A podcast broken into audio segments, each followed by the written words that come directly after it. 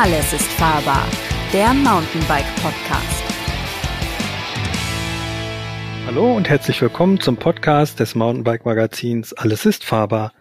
Mein Name ist Christian Ziemek. Ich ähm, stelle hier immer, wie immer, die doofen Fragen und heute geht es um das Thema elektronische Fahrwerke und dazu habe ich äh, den Chris Pauls ähm, als Gesprächspartner. Hallo. Ähm, hallo Chris, der sich gerade erst für unser Magazin mit dem Thema auseinandergesetzt hat und ähm, ich würde mal so anfangen, so ganz neu ist das Thema ja auch nicht. Ne? Da gab es ja schon mal ein paar Versuche, äh, in der Geschichte des äh, Mountainbikes, ähm, zum Beispiel von Magura fällt mir jetzt spontan ein. Ja. Das Elect-System. Das Elect-System. Ich glaube, das gibt sogar noch. Ähm, das ist noch quasi am Markt und die, die, die Vario-Stütze von Magura, die wird ja quasi auch noch äh, angeboten und die funktioniert wireless. Also da wird quasi äh, am Lenker bedient und dann kabellos äh, äh, empfängt die Stütze das Signal und stellt dann um und man kann sie quasi absenken. Ähm, hm. Aber das gibt's auch für ein Fahrwerk, genau am Fahrwerk selber, ähm, auch mit äh, Lenkerfernbedienung und einer gewissen Sensorik drin. Aber das Thema fing schon früher an.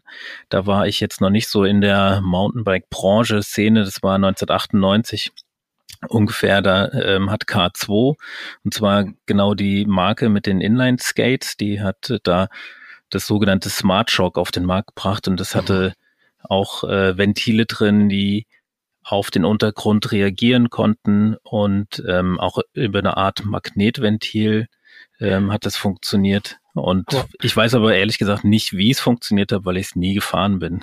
Aber war das auch schon elektronisch oder war das noch mechanisch?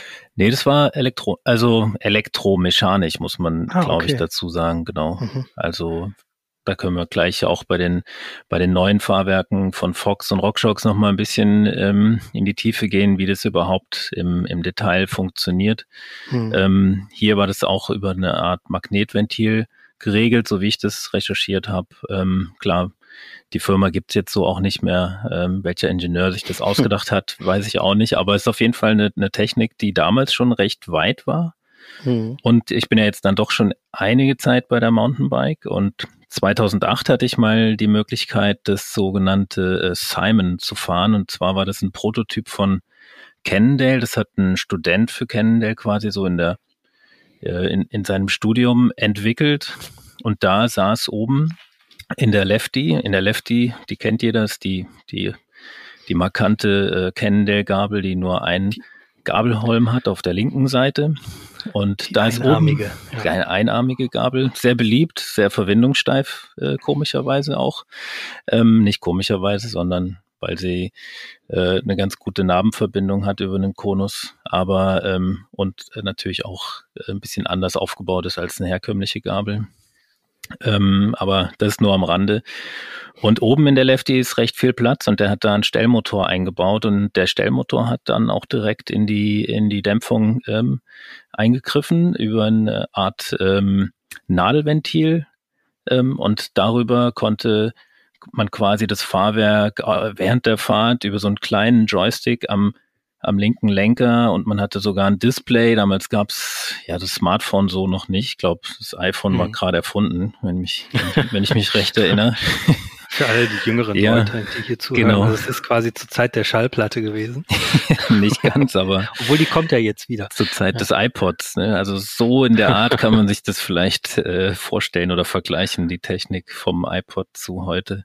Mhm. Nee, ähm, ist natürlich eine andere Geschichte, was da in der Dämpfung sich abspielt. Es wird ja, und so sind die neuen Systeme ja auch, es wird ja in die Dämpfung eingegriffen und darüber wird das Fahrwerk gestrafft oder halt weicher gemacht. Und ich glaube, das ist jetzt mal ein ganz guter Übergang hm. zu den, zu den heutigen Systemen, weil da ist kein Hokuspokus drin oder irgendwelche, wie man es in der Autoindustrie mal gehört hat, vielleicht äh, Öle mit, mit äh, Metallpartikeln drin, die sich dann verhärten oder irgendwie sowas, sondern es geht im Grunde genommen um einen relativ simplen äh, hydraulischen Aufbau, wo Öl durch gewisse Öffnungen fließt oder auch durch diese Shim-Stacks, äh, also so kleine, ganz dünne, hauchdünne Unterleg Ölscheibchen und dann wird der Ölfluss vermindert, also oder gehindert, schnell zu fließen, mhm. oder er wird, ihm wird es halt vereinfacht, äh,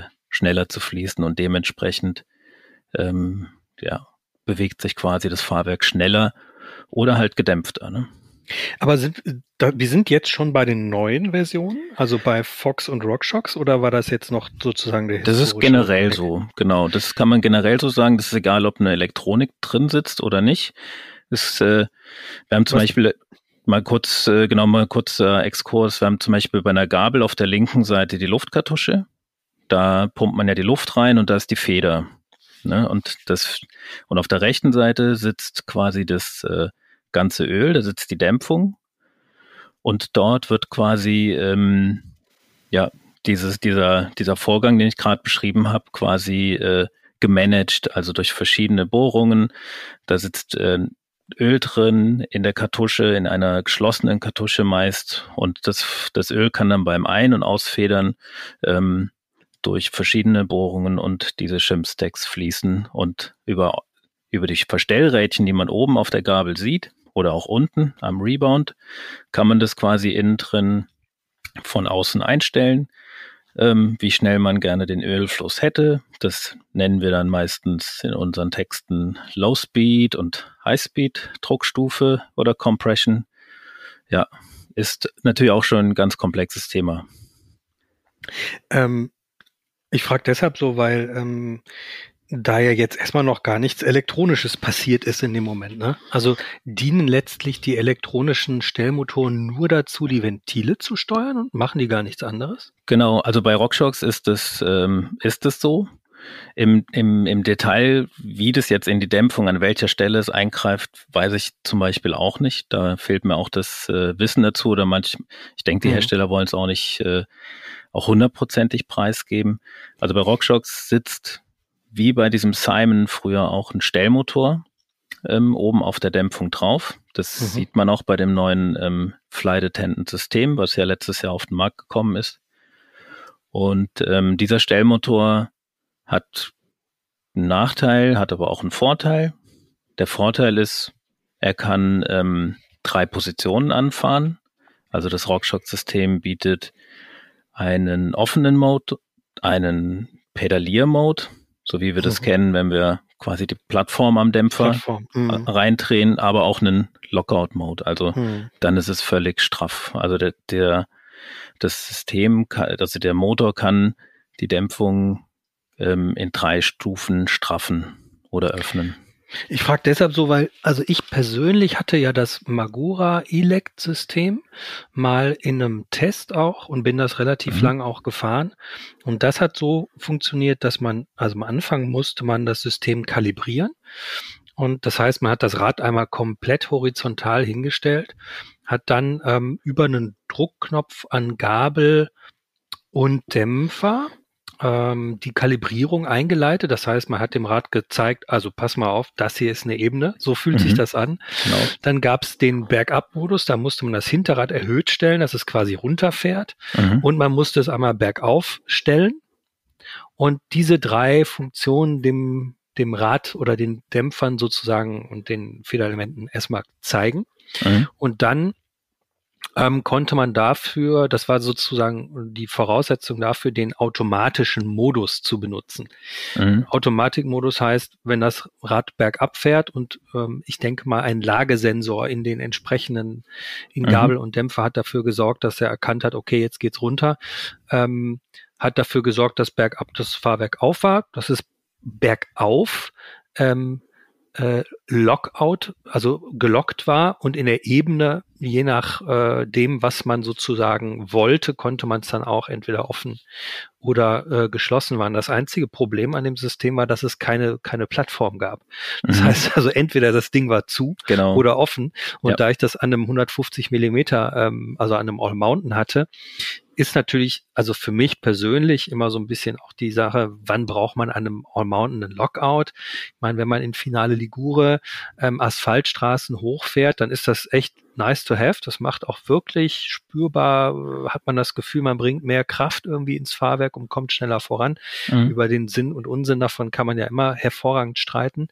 Ähm, letztlich sind es ja nur ein paar Prozent, die sozusagen die, das Einsetzen des Körpergewichts da an Vortrieb mehr ausmachen. Letztlich ist es ja Kurbelumdrehung, die die Hinterraddrehung macht. Ähm, aber das war so ein bisschen, äh, und das hat sehr gut funktioniert. Man konnte es allerdings auch manuell an- und ausschalten, also locken oder öffnen. Und ähm, meines Wissens ist es, glaube ich, jetzt nicht, äh, nicht allzu böse zu sagen, dass sich das System jetzt nicht besonders durchgesetzt hat. Ne? Am Markt. Nee, es, also es, äh, es hatte, glaube ich, den Nachteil, dass es ein bisschen langsam war von der Reaktionszeit her. Mhm. Und da ähm, und klar, wie du gesagt hast, äh, das Kalibrieren, das muss man zum Beispiel beim RockShox-System auch. Und genauso gibt es Sensoren, so dass man diesen Automatikmodus äh, wählen kann. Und ich glaube, mhm. das ist, äh, das, das hast du äh, ähm, ganz gut erkannt. So, das ist eigentlich der, das, äh, der springende Punkt an den, an den E-Fahrwerken, dass die wirklich vollautomatisch funktionieren, sich äh, quasi dem Untergrund anpassen, diesen permanent über die Sensoren abscannen, wenn man das so nennen will. Mhm. Und ähm, genau das Fahrwerk halt immer ideal äh, auf den idealen Zustand äh, einstellen, so dass du bergauf Pedaliereffizienz äh, hast und bergunter den maximalen Hub. Und das ist für mich schon, sag ich mal, ein, ein Game Changer im, äh, im Mountain, in der Mountainbike-Entwicklung. Also mhm. wenn das wirklich ähm, in der breiten Masse in Serie kommt, dann ähm, gibt es auch, also ermöglicht es auch den Rahmenherstellern nochmal neue äh, Möglichkeiten. Nur hat die breite Masse ja eher so ein Preisspektrum von drei bis viereinhalbtausend Euro für sein Mountainbike im das Visier. Ist, das ist das Problem, genau. Nee, also ganz klar. Der Nachteil ist, das System oder die Systeme sind relativ teuer. Momentan sagt man ungefähr 1000 Euro Aufpreis. Äh, mit 1000 Euro Aufpreis muss man rechnen. Ähm, Giant hat allerdings äh, jetzt eine ganze Armada an Bikes mit dem neuen Fox Live Valve oder mit dem nicht neuen, aber ja doch äh, überarbeiteten neuen Fox Live Valve im Programm und ja, da liegt so ein Bike, kann dann schon mal bei 6.500 liegen. Immer noch viel mhm. Geld. Die, die Bikes mit Flight Attendant sind momentan eher teurer.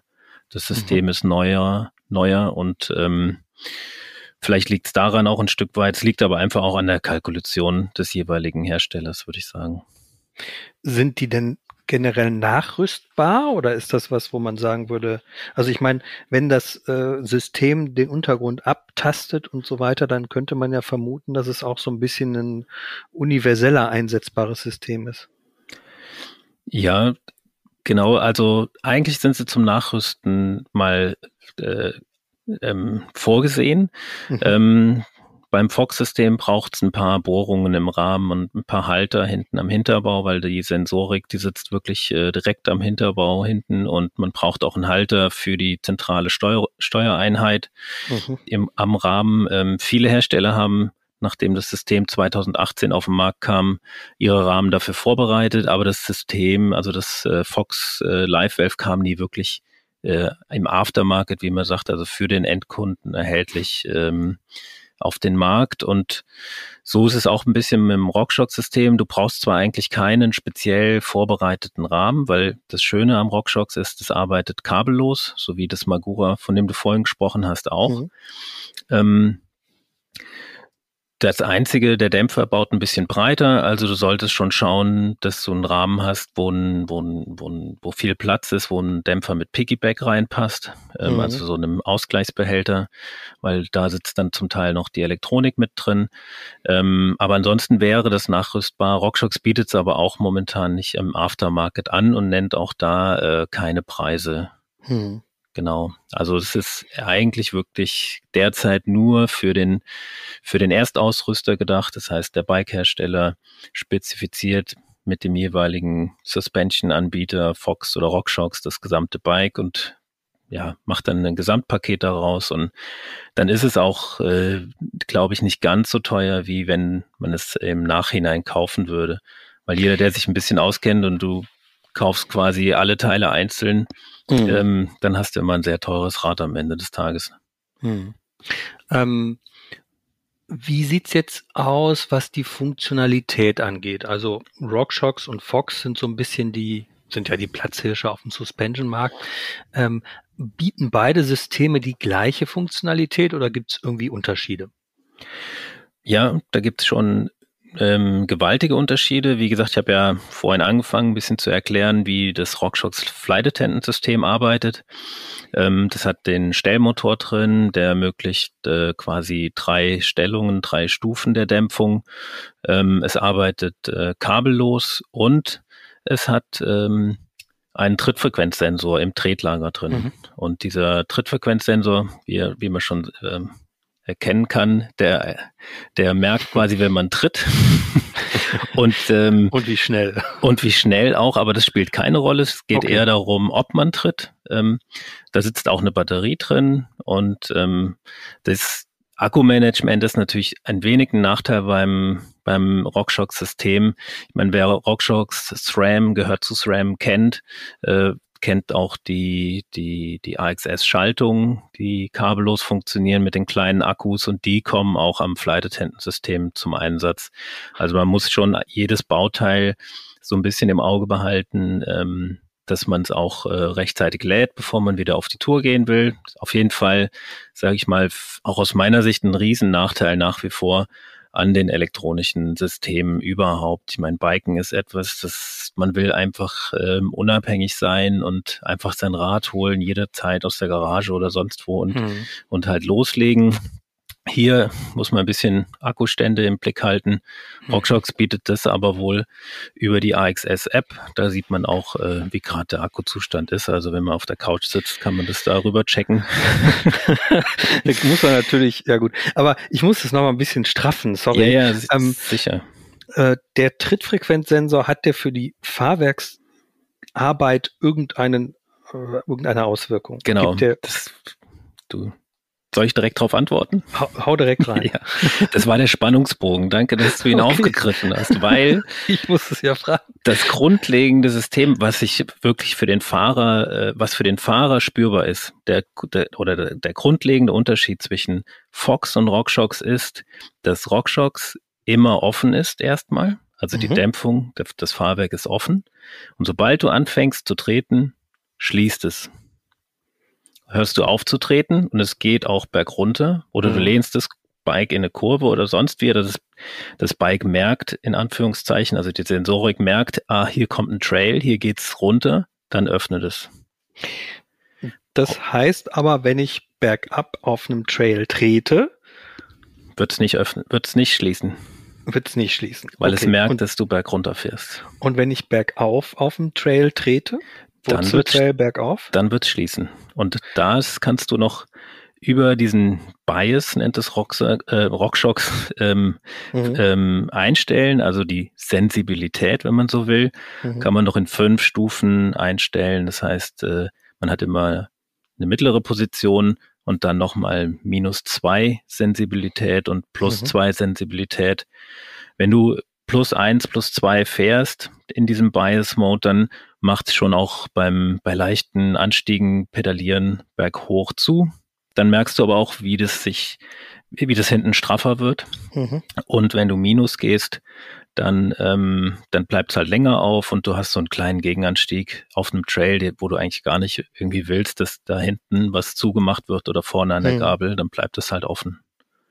Wäre genau meine Frage gewesen, weil ich persönlich ähm, gestrafftes Fahrwerk auf dem Trail, wenn ich jetzt mir überlege, es ist relativ steil, wir haben Wurzeln, es ist Sommer, es ist ein bisschen staubig, auf der Wurzel ist Staub, dann brauche ich in dem Moment ein Fahrwerk, was maximal zu 20 Prozent äh, gelockt ist oder sozusagen verhärtet ist weil das Hinterrad gibt mir ja Traktion und in dem Moment, wo ich einen mhm. kompletten Lockout hat, kann es auch sein, dass mir das Ding wegrutscht.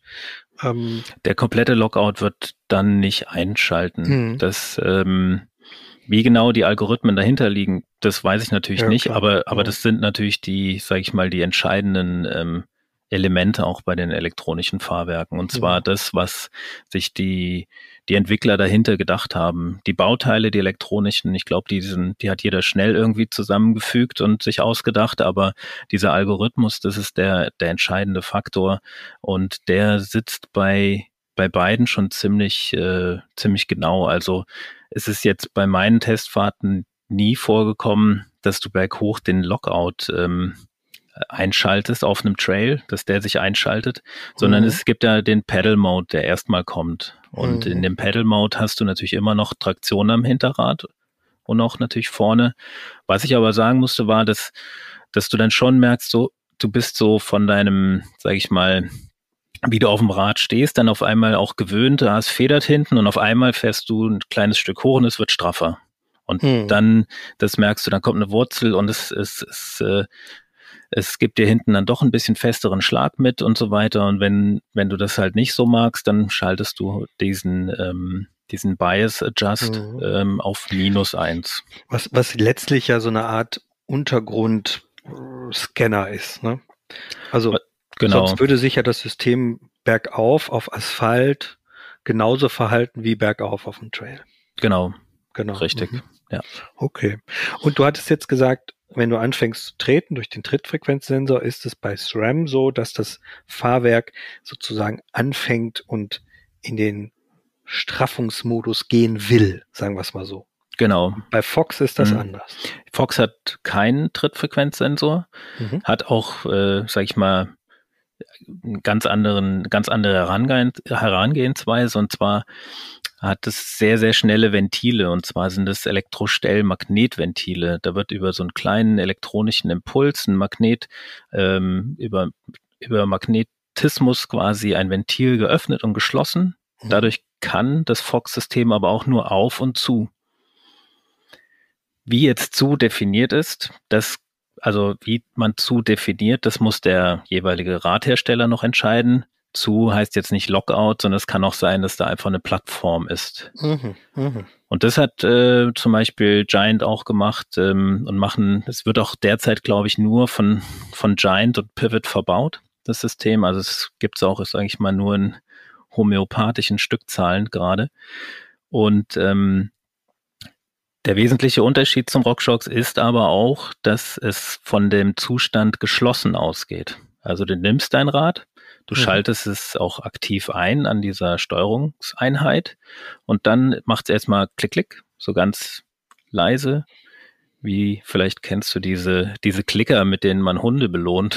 Oh, die sind aber schon ganz schön laut. Die, die so laut ist es nicht, aber vom, vom Sound ist es ähnlich. Das wäre so, natürlich genau. meine Frage gewesen, hört man mhm. was? Weil wir sind ja irgendwie schon Freaks und haben sicherlich, und das hast du das Ding auch schon mal in der Werkstatt irgendwie aktiviert und dann macht es irgendwie Klick, Klick. Genau, du hörst es dann, ah, dann ja. in der Werkstatt hörst du es äh, sofort, wenn du jetzt äh, draußen im Straßenverkehr unterwegs bist, da, da hörst du es dann zum Beispiel nicht, aber mhm. es reagiert halt, ähm, man sagt, schneller als ein Wimpernschlag. Also es sind äh, 300 Sekunden. Also in der Zeit ist das Live-Wave in der Lage, von auf auf zuzuschalten. Und die Sensorik sitzt vorne auch in der Gabel, ist alles verkabelt.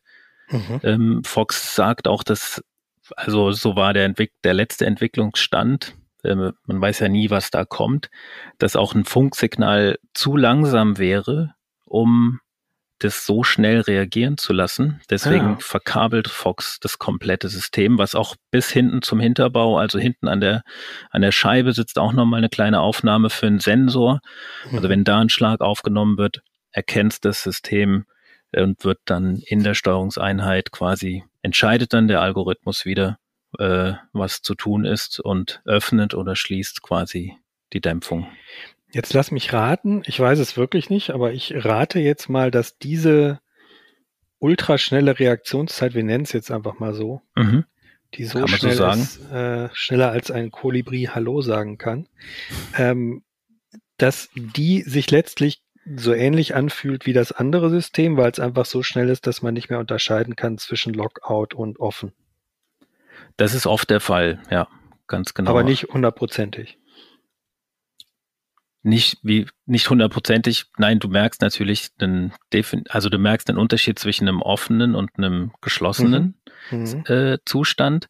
Aber der, der, der Wechsel passiert äh, so oft, der Fox sagt, es passiert bis zu 480 Mal in der Stunde. Also Okay. das, das merkt man dann zum Teil schon gar nicht mehr. Hm. Man merkt, finde ich, schon jetzt, wenn man auf dem Trail fährt, also auch beim, beim Runterfahren, das Rad erkennt zwar, wenn du runterfährst und äh, agiert dann auch wieder anders, das Fahrwerk, Hm. aber trotzdem macht's schon mal, wenn es jetzt auf einer Ebene auf dem Trail ist und es kommen jetzt nicht so viele Schläge, dann macht's zu. Ähm, Mhm. Und das, äh, das spürst du dann vielleicht schon wieder, weil du irgendwo pushen willst, weil man wie auf dem Pumptrack mal eine Ja. Welle oder sowas wegpushen willst, dann merkst du, okay, das Fahrwerk ist straff oder du fährst in eine Kurve, in einen Anlieger, der, der recht glatt geshaped, äh, Mhm. geshaped ist und das Fahrwerk macht da auch schon wieder zu. Und steht der- dann besser im Federweg. Es steht dann natürlich auch ein bisschen besser im Federweg. Das Mhm. ist jetzt so der, der Vorteil oder man, wenn man, man will ja das Positive jetzt mal sehen. Es kommt dann natürlich schon öfter mal vor, dass, äh, dass man, äh, dass viele Schläge hintereinander kommen. Ähm, dann macht es zwar auch äh, relativ schnell ganz auf, ähm, aber man, man hat so das Gefühl, die, diese Spitzen sind beim, beim Fox dann doch öfter noch äh, stärker spürbar als jetzt zum Beispiel Mhm. bei einem völlig offenen System wie dem RockShox, was dann Mhm. im, im Downhill eigentlich permanent offen ist. Angenommen, die Gabel ist zusammengedrückt durch einen Schlag und bleibt erstmal dort. Kann es, ist es, also könnte das System in dem Zustand komprimiert auch locken oder würde es dafür erstmal immer raus müssen? Puh, gute Frage. ja, du, Das, äh, nein, die, die Systeme haben nicht, ja ne? generell ein Blow-off. Also jede Plattform, Mhm. die du irgendwie reindrehst, händig, du kannst auch mit einem Lockout in einen Downhill starten, auch bei Mhm. einem mechanischen System. Ähm, es gibt ein Blow-off, ähm, also das heißt nochmal ähm, irgendwo ein Shim-Stack, was äh, so eine hohe Vorspannung hat, dass ähm, die aber dann Hm. nicht so hoch ist, wenn ein riesenfetter Schlag kommt, dann, dann macht Hm. die Dämpfung auf und du hast den gesamten Federweg äh, zur Verfügung. ich Also hatte jetzt nur, mh, ich hatte jetzt nur so einen, so einen Kerl vor Augen, irgendwie 110 Kilo, macht einen Drop, das Ding macht auf, er rollt äh, zwei Meter, weil er schwer ist und viel Energie ins Fahrwerk geht und kein weiterer Schlag kommt, meinetwegen, er springt irgendwo ins Flat, die Federung bleibt komprimiert, äh, das System macht zu, weil es denkt, okay, wir sind in der Ebene, es kommt kein Schlag und dann, weiß ich nicht, die, kommt, die kommt ein Bordstein und das Ding macht erstmal Bums. Du meinst, also deine, um deine Frage richtig zu verstehen, du meinst, die, die Feder, die Federgabel bleibt unten, Genau. weil das System schließt. Nee, wäre auch nicht möglich, Ah. ähm, weil äh, Rebound äh, ist ja äh, ein anderer Ölfluss als äh, oder Ah, ja. eine, genau eine, eine an, man kann sagen ein anderer Ölfluss als ähm, Dru äh, Druckstufe. Und das heißt, es die, steuert alles über die Druckstufe. es wird alles über die Druckstufe gesteuert. wie genau, bei normalen klar. Lockouts auch. Genau. Mhm. Mhm. Ah, die, ja, die, genau. genau, vielleicht für den Zuhörer, der äh, interessiert, aber vielleicht nicht äh, genau ist, aber nicht genau weiß, was Druck- und Zugstufe ist. Zugstufe Ausfedergeschwindigkeit, Druckstufe Einfedergeschwindigkeit und darüber wird in der Regel auch ein Lockout-System reguliert. Ne? Das glaube ich. Genau, ja, Ja. richtig. Also die Druckstufe, das ist das, was man oben äh, auf, der, auf dem rechten Gabelholm zum Beispiel, bleiben jetzt mal bei der Gabel, ist immer einfach und einheitlich auch. Oben am rechten Gabelholm sind so Verstellknöpfe. Manche haben auch so einen, so einen recht äh, großen mit, mit, so einem, mit so einem richtigen Hebel schon fast dran. Den kann man dann ganz zudrehen und dann ist es ein Lockout. Und da wird in der Druckstufendämpfung einfach ähm, so viel Widerstand reingedreht, dass der Ölfluss quasi ähm, gehindert ist. Und dann ist die Gabel straff oder blockiert. Und unten an der rechten Gabel, am rechten Gabelholm, wenn man so von unten auf, äh, in die Gabel reinfühlt, ist ja auch nochmal ein Verstellknopf und da wird der Rebound, nennen wir den auch, also die Rückfedergeschwindigkeit eingestellt. Und da äh, spricht man auch von ja, Zugstufe. Genau. Bei RockShox anschaulich durch eine Schildkröte und ein Häschen. Zum Beispiel, die, genau, die, wie man die Geschwindigkeit verstellt. Genau. Ja. Ja, gut. Ähm, wir hatten eben das schon das Thema. Ach so, nee, jetzt frage ich dich erstmal, ähm, bist du beides schon gefahren? Ja, habe ich ja schon ein bisschen durchblicken lassen, Mhm. natürlich. Also wir haben ja auch für das Heft, was glaube jetzt noch am aktuell am Kiosk liegt, ne? Ja. für die 622 habe hab ich da mich ein bisschen mit auseinandergesetzt und ähm, ein paar Seiten, ein paar Gedanken dazu runtergeschrieben und auch mal so verglichen, was für welchen Einsatzzweck irgendwie ganz optimal wäre. Und ja, wie ich es jetzt auch schon habe durchblicken lassen, das RockShox-System ist im Downhill einfach ähm, offener, aktiver, eignet sich dadurch, finde ich, auch nochmal besser für langhubige Bikes ab so 140 Millimeter. Federweg mhm. kommt auch nur, also ist auch nur in den drei Kategorien auch momentan erhältlich. Mhm. Also in der Pike Gabel, in der Lyric Gabel ist die Enduro Gabel und in dieser, in der ZEP, in der Enduro Gabel ist es äh, erhältlich, jeweils mit passendem Dämpfer natürlich. Mhm.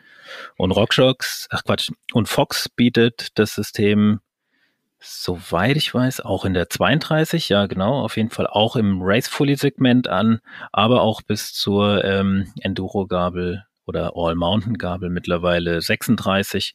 Also das ist auch für viele Systeme, äh, für viele äh, Federwegsbereiche einsetzbar und ähm, eignet sich für, so, wie es jetzt kenne, dadurch, dass äh, so ein unauffälliges System ist und äh, je nach äh, Fahrwerkseinstellung, also wenn es jetzt auch einen starken Lockout bietet, ist es eigentlich eher für den kurzhubigen Federwegsbereich ideal, weil es auch so blitzschnell arbeitet und ein Rad schon wirklich auch sehr, sehr effizient dadurch macht. Ne? Ich meine, beide Systeme machen die Räder effizienter.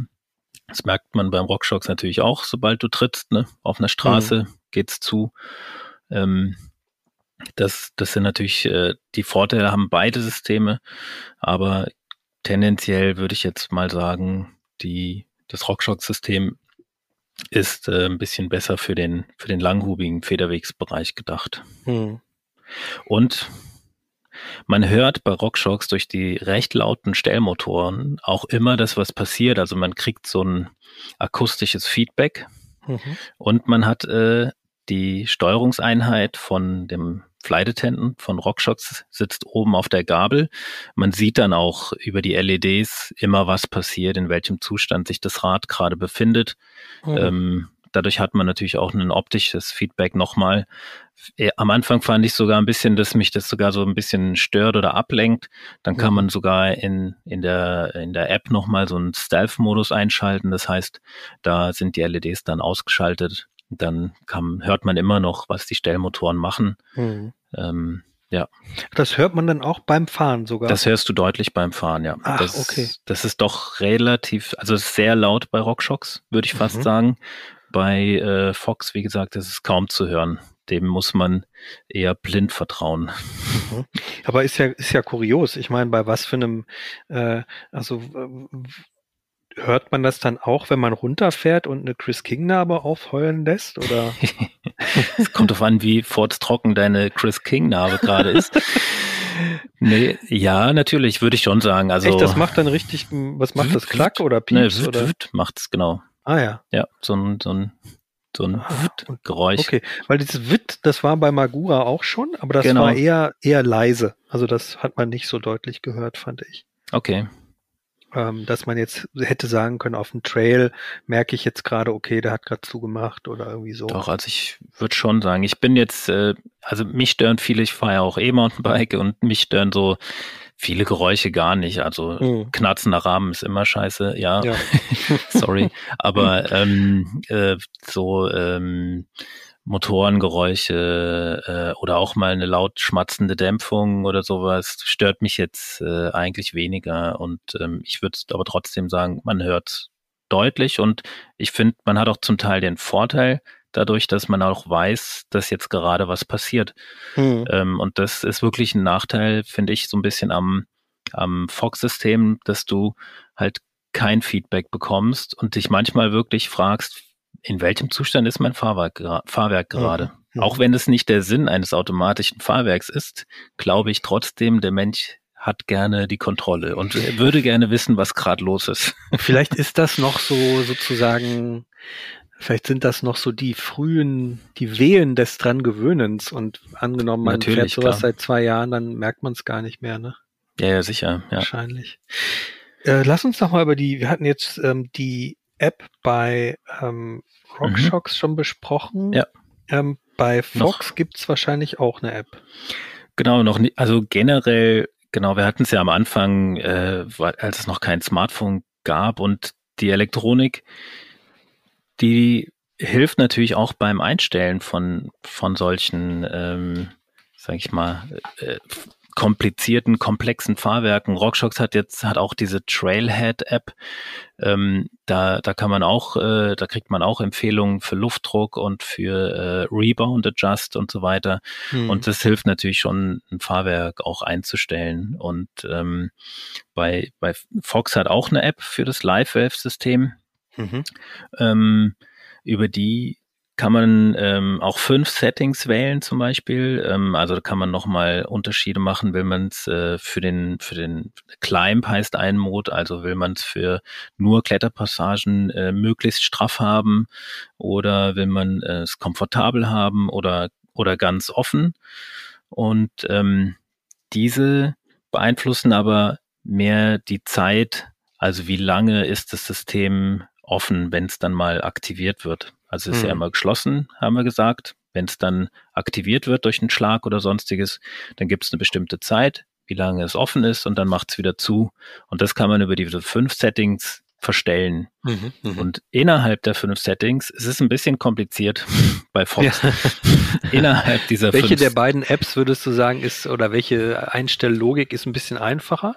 Ist RockShox ja, simpler? Ja, auf jeden Fall. RockShox okay. vereint das alles in diesem Bias Adjust mhm. und da hast du quasi dann aber auch nur fünf Verstellungen. Ne? Mhm. Aber die funktionieren wirklich schon sehr, sehr gut, muss man sagen. Und, mhm. ähm, und äh, bei Fox, äh, wie gesagt, muss man dann oder kann man dann innerhalb dieser fünf Settings nochmal die Sensibilität äh, in fünf Schritten verstellen.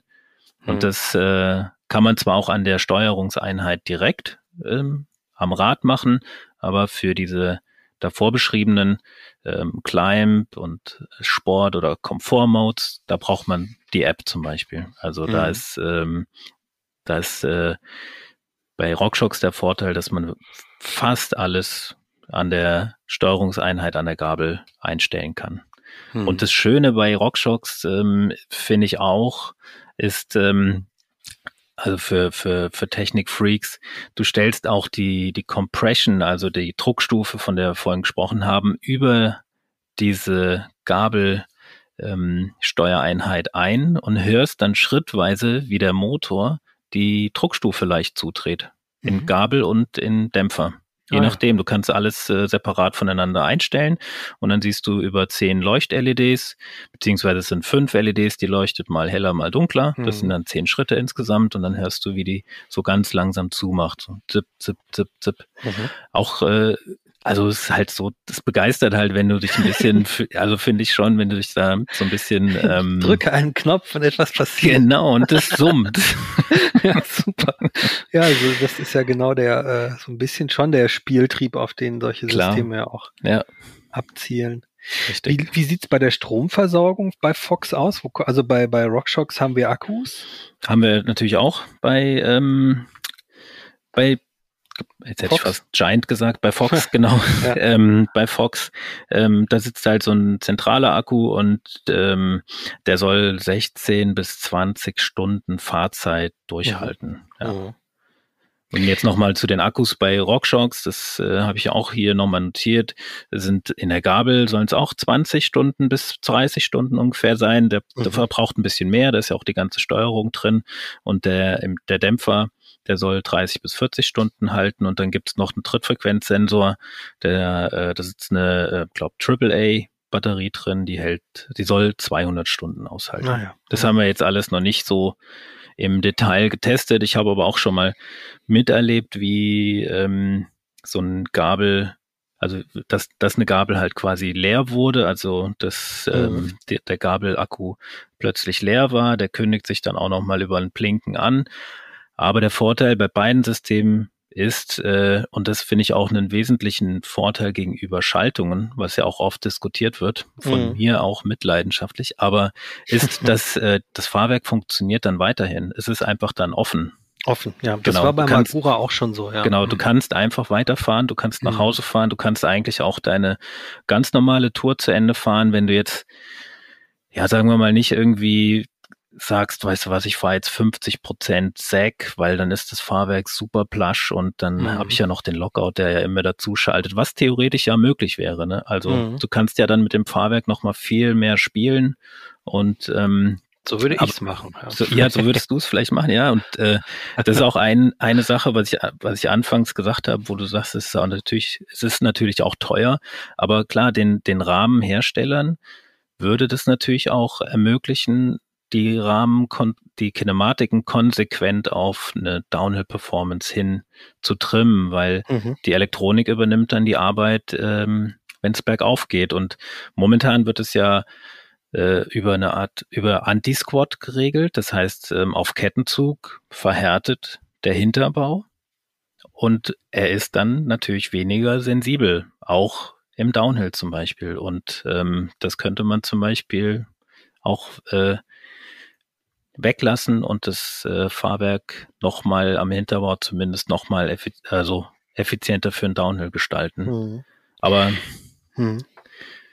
Das nur am Rande. Das ist wahrscheinlich äh, zu weit gedacht. Aber das haben viele auch schon bei einmal elf Schaltungen oder einmal zwölf Schaltungen damals gedacht. Und das hat auch dem Hinterbau, den Hinterbauten auch äh, eine deutliche Verbesserung gebracht, ne, was die Effizienz und so weiter angeht. Genau, also hier dürfen wir ja auch äh, rumspinnen, wenn wir wollen. Ja, dürfen wir ähm, generell. Ähm, wie ganz wichtiges Thema, also mhm beim Magura-System fand ich immer schwierig. Man musste die Komponenten, das hat zwar zig Stunden gehalten, das System, aber man musste sozusagen das Rad zum Strom bringen. Mhm. Sind die Akkus bei diesen Systemen von Fox und RockShox entnehmbar? Ja, natürlich. Okay. Ja. Ja, ja weil das war damals, nee. das war ein super System und für mich ist auch kein Problem gewesen, weil mein Rad hängt bei mir an der Wand oder steht irgendwie in der mhm. Ecke in meinem Wohnzimmer. Das heißt, die nächste Steckdose ist nicht weit. Aber ähm, ob man jetzt äh, in der Garage oder im Keller immer sowas zur Hand hat, ist ja immer so eine Frage. Das heißt, es sind Akkus, die kann man entnehmen die und kann man dann entnehmen. in so eine Ladestation packen. Genau, also die, die, die ah, RockShox-Akkus äh, packst du in die entsprechende Ladestation und den, den Fox-Akku, den kannst du auch entnehmen. Der, das sieht so ein bisschen, ja, wie so, ich würde sagen, Militärtechnik. Wahrscheinlich ist es auch sowas, äh, das ist so eine Klammer, die hält quasi die ganze Steuerungseinheit und den Akku. Dadurch mhm. sieht's halt auch nicht so wunderschön aus, also das Fox-System. Das hat, da hat RockShox schon designtechnisch einen deutlich besseren Job gemacht. Aber mhm. ähm, das Fox-System kannst du über einen USB-C, äh, glaube ich, äh, ah, ja. Ladestecker laden. Damit erübrigt sich auch die Frage, ob, äh, das, ob man das Federelement wegschmeißen kann, wenn der Akku kaputt ist, was bei einem iPhone ja quasi der Fall ist. Ja. Oder bei neuen Smartphones. Also die sind entnehmbar, nachrüstbar, wenn er kaputt ist und so weiter. Ja, sicher. Ich meine, die, die, ähm, die RockShox-Akkus, die sind ja wirklich ähm, auch austauschbar am Rad. Das heißt, wenn jetzt mal, sag ich mal, der Akku an deiner Schaltung oder an deiner Sattelstütze ähm, RockShox hat ja auch die, die Vario-Sattelstütze, Reverb mhm. Stealth mit äh, AXS, also äh, Wireless. Da kannst du auch die ganzen Akkus untereinander tauschen, wenn jetzt mal unterwegs äh, einer leer gegangen sein sollte. Und ähm, in der Akku, in dem Akku, in dem kleinen Akku sitzt wirklich nur die, die Batterie. Bei Fox sitzt da meiner Meinung nach, also ich bin mir ziemlich sicher, auch die Steuerungseinheit mit drin. Das heißt, das wird dann schon, also die würde ich nicht unbedingt wegschmeißen.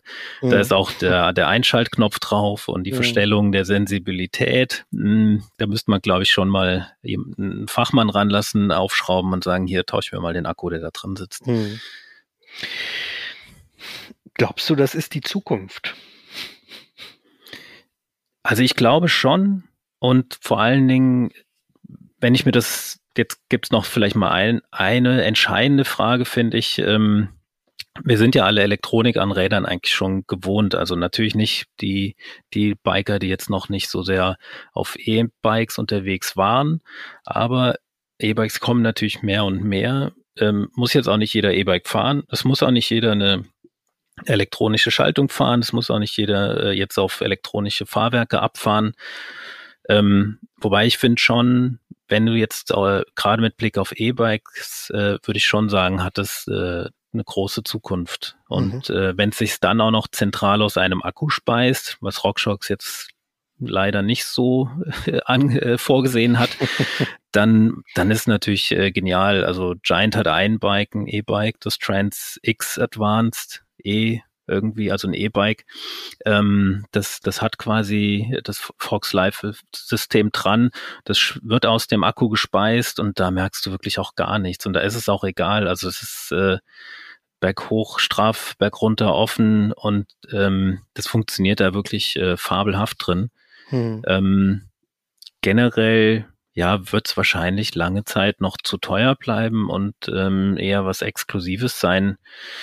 Ähm, warum man jetzt sagen könnte, setzt sich auf der breiten Masse durch. Aber wenn man mal schaut, wie sich der ganze Markt gerade entwickelt, wie teuer Mountainbiken gerade wird, ist auch da die Frage, kann sein, dass früher oder später jedes Mountainbike über 5000 Euro ein elektronisches Fahrwerk verbaut hat. Wobei ja auch die Giant Bikes da preislich eine Form von Vorstoß darstellen, ne? Das stimmt, ja. Also die, ich weiß jetzt gar nicht, also ich glaube, die liegen, wo liegen die preislich? Um die fünf irgendwas? Nee, sechseinhalb habe ich sechseinhalb. mit, mit Live-Wave-System dran, ne? Ja. ja. Und mhm. das ist ja schon, sagen wir mal, da klettert das System preislich ja schon auch ein bisschen runter. Genau. Mhm. Endkunde. Richtig. Mhm. Ich glaube, das werden wir einfach mehr und mehr feststellen das, das System weiter runter. Ich glaube, Flight Attendant war bei Canyon am günstigsten. Ich glaube auch um die siebeneinhalb. Hm. Ähm, YT hatten wir jetzt zum Beispiel zum Testen auch nochmal da. Auch im, im Canyon bin ich es aber auch schon gefahren. Ähm, das kostet dann schon 9000 Euro. Aber wie gesagt, es hängt so ein bisschen natürlich auch von der Preisgestaltung ab, ähm, glaube ich, des jeweiligen Herstellers. Äh, mhm ich, äh, ich denke schon, dass Giant so ein bisschen aufzeigt, wo die Richtung hingehen kann momentan. Mhm. Und ja, äh, mhm. Es muss dann ja nicht immer das goldene Fahrwerk sein, sondern es reicht auch äh, die schwarze Beschichtung. ähm, ja, wagen wir noch mal einen kleinen Ausblick in andere Richtungen. Ähm, es gibt ja was Ähnliches, sagen wir mal, ein Fahrwerk, das intelligent ist, aber schon sehr lange am Markt, äh, die Brain-Technologie von Specialized. Mhm. Die ist ja voll mechanisch mhm. ähm, und funktioniert über so ein kleines, ja, wie soll man das sagen? So eine Art mh, hm, Rückschlagventil, das Träg. bei einer entsprechenden, mhm. oder so ein Trägheitsventil, genau. das bei einem gewissen Impuls, was in dieses System kommt, das ist ja dann am Hinterbau, äh, verbaut gewesen immer. Ich weiß nicht, mhm. ob es beim aktuellen System doch, doch. ist. Mhm. Genau. Und das ähm, letztlich dann dem Dämpfer sagt, hier mach mal auf. Genau. Ähm, das gibt's immer noch. Ähm, ich bin es auch schon mal gefahren. Ähm, ich glaube, das ist halt eine recht spitze Zielgruppe, die eher in Richtung Racer steuert. Bist du es auch schon gefahren? Ja, natürlich. Auf, ähm, und die, wie du sagst, es, äh, es steuert in, in Richtung Racer. Ich weiß, zu Beginn hat äh, Specialized das auch, meine ich, sogar am Stumpjumper gehabt. Ich glaube am Enduro nicht. Mhm. Also wenn dann eher, nee, ich meine am Stumpjumper, das ist ja schon All Mountain und da hat es wirklich auch gestört. Ne? Also ähm, es, es ist zu langsam, um es jetzt gleich zu beurteilen. ja, also es, es, es, es, ist schon sehr träge. Also man ist wirklich darauf angewiesen, dass ein Schlag hinten an am Reifen, das sitzt quasi hinten am Ausfallende und man ist darauf angewiesen, dass ein Schlag hinten am Reifen ankommt und in dem Moment äh, macht äh, gibt es einen Schlag auf das Trägheitsventil, das macht auf, macht auf, der mhm. Ölfluss ähm, ähm, ist geöffnet und dann kann die, kann die Federung arbeiten. Mhm. Und eigentlich ist es zu spät. Ähm, das ähm, Fox-System oder auch Rockshock-System erkennen den Schlag ja schon am Vorderrad durch mhm. die Sensorik. Und wenn das mhm. und, und durch die, durch die ähm, Elektromagnetventile, die bei Fox verbaut sind, ist es auch äh, viel schneller als jetzt mhm. so ein Trägheitsventil. Ich wollte es der, Voll, der Vollständigkeit halber ja, noch mal erwähnen, weil es ja auch quasi zu den ja intelligenten oder sich selbst steuernden Federsystem, würde ich es jetzt mal so über den grob den Bogen darüber spannen gehört. Ähm, ich glaube, also ich bin es auch mal gefahren. Ich glaube, es ist tatsächlich für Leute, die sich für hm, selbstregulierende Federungssysteme interessieren, tatsächlich super, wenn sie halt wirklich Racer sind, ähm, die sehr schnell vorankommen wollen und dies wirklich nicht stört, wenn die ersten drei Schläge nicht erkannt werden, sondern die entweder ähm, Forstweg fahren oder äh, Wurzelpassage oder ähm, Rockgarden und danach dann halt wieder lange Passagen haben, wo es auch gelockt sein darf und sollte. Ne? Ich glaube, so kann man das zusammenfassen. Genau. Oder?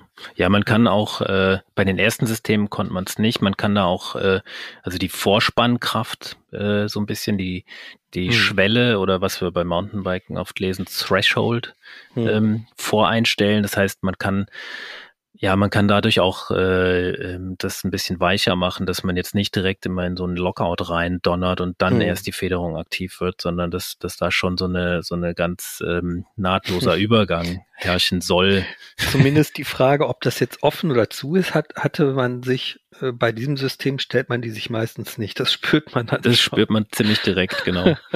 ja, gibt's am Epic, dem Racefully von Specialized, genau. Und noch eine andere Technologie, die sehr spannend ist, ähm, mhm. von Mondraker, das Mind-System. Brain, jetzt kommen wir zu Mind, ist ja auch, hat auch mit geistigen Dingen zu tun. Ähm, das hatten wir meines Wissens noch nicht da, oder? Wir haben es gerade da und ah, ähm, okay. genau, wir äh, wir testen fleißig und ähm, wenn in der 8 auch das Rad, das ist das Foxy, an dem ist das verbaut. Ähm, das ist aber auch ein System, ein Telemetriesystem, das äh, hilft äh, dem Fahrer quasi das Fahrwerk einzustellen. Ähm, das, sind auch, das ist kein automatisches Fahrwerk. Das ist kein automatisches Fahrwerk, genau. Das ist nur eine reine Hilfe. Es ist die Frage, die stelle ich jetzt mal schon mal vorab, ohne jetzt zu viel äh, aus dem Testbericht verraten zu wollen, aber ähm, ist die Frage, ob, ob man so viel mehr Technik am Rad wirklich braucht, um eine Einstellung zu bewerkstelligen oder ob man da nicht vielleicht selber schon genügend Erfahrungswerte hat oder ob das vielleicht sogar auch eine App kann. Ich meine, das äh, das äh, Mind-System ist auch mit einer App verbunden, klar, mhm. ähm, und sammelt da quasi Werte, wie sich die Federung auch verhält, also Geschwindigkeit oder auch, ähm, ähm, äh, sage ich mal, äh, Sag und so weiter und Rebound gibt es dann einem F Empfehlungen. Aber ja, ist schon natürlich äh, nochmal was, was, was am Bike verbaut werden muss. Und es ist auch offensichtlich verbaut. Sieht oben aus wie so ein kleines Schutzblech an der Gabel. Und links am Gabelholm sitzt dann nochmal ein zweiter Sensor, der dann so hinten rausragt. Am mhm. Hinterbau ist es ein bisschen besser versteckt. Da sitzt in einem so einem Gelenk drin.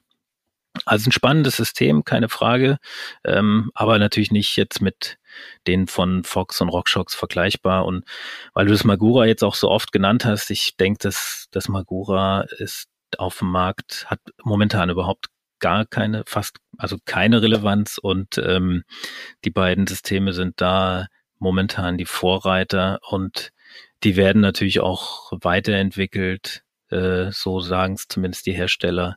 Aber sie sind jetzt schon in dem, in dem, in dem Stadium, wo ich sagen würde, das, das kann man, äh, das kann man getrost kaufen, wenn man sich dafür mhm. interessiert. Und es bringt einem wirklich viele Vorteile. Ich würde sagen, ein elektronisches Fahrwerk bringt einem mehr Vorteile als eine elektronische Schaltung. Mhm. Ein schön, das ist ein, ein schöner, schöne Zusammenfassung. Ein schöner Schlusssatz. Ja, Warum? Ja. Ich kann es auch kurz nochmal erklären.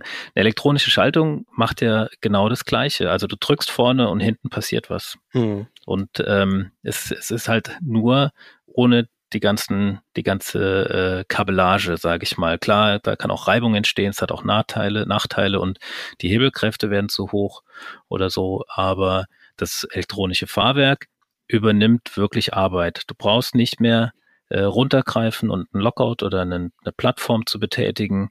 Und hm. wenn du eh nie der Typ dafür warst, das äh, zu betätigen oder ein Bike hattest, wo man das nicht brauchte, dann ist so ein Enduro oder ein All Mountain mit einer richtig plaschen Federung, ähm, was dann berghoch echt straff ist und sich gut treten lässt, äh, mhm. ist dann echt auch nochmal eine coole Erfahrung und echt ein Gewinn fürs Mountainbiken selber. Mhm.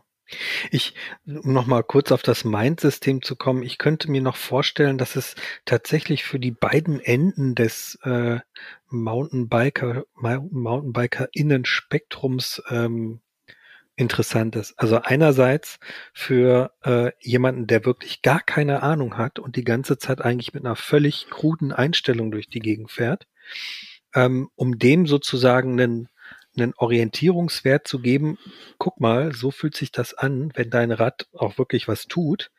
Oder für äh, quasi den, ich sage jetzt mal Enduro Racer, der dieselbe Strecke fünfmal äh, nacheinander fährt und äh, wirklich Sekunden machen will, es aber auch drauf hat, die Strecke fünfmal gleich zu fahren. Ja, da gebe ich dir auch recht. Ja. nee, ja, absolut, also, hast du gut. Äh, und, genau. und solche, solche, solche sagen wir mal, Vorschläge können sehr hilfreich sein, äh, wenn man mhm. wirklich sehr unorientiert ist. Und ich kann mir schon vorstellen, ohne das Böse zu meinen, dass ähm, vielleicht auch der ein oder andere oder die ein oder die andere äh, mit dem ganzen Knöpfegewirr einfach überfordert ist und sich sagt, boah, äh, ich fände es cool, wenn mir eine App sagen würde, dreh doch mal hier, da und dahin. Aber das kann die App, glaube ich, gar nicht, ne? Also so, soweit ähm, ich das nachgeschaut habe, ist das wirklich nur eine, eigentlich eine Art von Datensammlung, die man dann so ein bisschen selbst interpretieren muss auch, ne? Ja, doch, die App kann das schon so eine, ah, okay. so eine gewisse Empfehlung ähm, mhm. abgeben und ähm, klar, aber es ist immer schwierig auch, äh, klar, wie du sagst, äh, für den, für den, für den Anfänger äh, würde es, glaube ich, kann man, glaube ich, einfache Empfehlungen abgeben. Also das heißt, äh, hier über die Skala am am Bike hinten, ähm, ja, unten an der Gabel zum Beispiel, wo genau steht, wie schwer bist du, welchen PSI sollte ich fahren, welchen Luftdruck quasi und äh, dann kann man auch sagen, welche Ausfedergeschwindigkeit. Ähm, das kann man noch empfehlen. Bei der Druckstufe hm. wird es schwieriger, das ist eher so persönliche Vorliebe natürlich. Und ja, genau. Druckstufe kann man erstmal auflassen. Ne? Ja, ja, jein. sollte, sollte man vielleicht schon mal ein, zwei Klicks reindrehen und sich dann halt so langsam vorarbeiten. Ja, ja. So würde ich es, glaube ich, immer machen. Und als Faustregel kann man immer sagen, Änderungen immer nur schrittweise am besten. Oder ja. um, um mal überhaupt zu wissen, was macht das überhaupt, vielleicht einmal richtig zu und einmal auf und dann weiß man worum es geht. Ja, oder ja. genau, man, man dreht sie halt schon mal direkt um, um zehn Klicks zu und dann kann man sich wieder zurückarbeiten, so dass man ja. eine krasse Änderung merkt. Also da gibt es verschiedene Philosophien, wie man, mhm. wie man äh, sich an sein perfektes äh, Setup rantastet. Aber wie du sagst, für, für Racer und so weiter sind so Telemetriesysteme natürlich äh, schon genial, ja. Hm. Prima, dann haben wir am Schluss auch noch einen kleinen äh, Handreichungstipp, äh, was jeder für sich zu Hause nochmal ausprobieren kann, äh, eingestreut. Ja, genau. Vielen Dank, Chris, für deine Expertise und deine Fahrerfahrungen mit den elektronischen Systemen. Ähm, Gerne. Wir machen in zwei Jahren nochmal einen Realitätscheck, was denn in der Zeit passiert ist. Ob das ich bin gespannt, ja. Mauerblümchen geblieben sind oder ob sich das tatsächlich durchgesetzt hat in der genau. breiten Masse da draußen. Ja. Ja, euch vielen Dank fürs Zuhören. Ähm, wenn ihr den Podcast mögt, wenn er euch gefallen hat, bitte einfach abonnieren ähm, auf der Mountainbike Magazin Seite oder auf den entsprechenden Plattformen, Spotify, ähm, Apple Music etc., überall, wo es Podcasts gibt. Ähm, kauft unser Magazin, da findet ihr zu vielen Themen, die wir hier besprochen haben, noch tiefergehendere Informationen natürlich jede Menge mehr, Reisetipps, Tests und so weiter. Ähm, wir sind das Orangene Magazin, ihr bekommt es per Abo nach Hause geschickt oder ihr könnt es am Kiosk kaufen. Ähm, ja, wenn euch der Podcast gefallen hat, eine Mail an podcast.mountainbike-magazin.de freut uns sehr. Auch für Kritik sind wir zu haben und Themenvorschläge nehmen wir auch gerne an, haben wir tatsächlich auch schon hier umgesetzt. In diesem Sinne, vielen Dank euch fürs Zuhören und nicht vergessen, alles ist fahrbar, ob mit Lockout oder ohne. Tschüss. Alles ist fahrbar, der Mountainbike Podcast.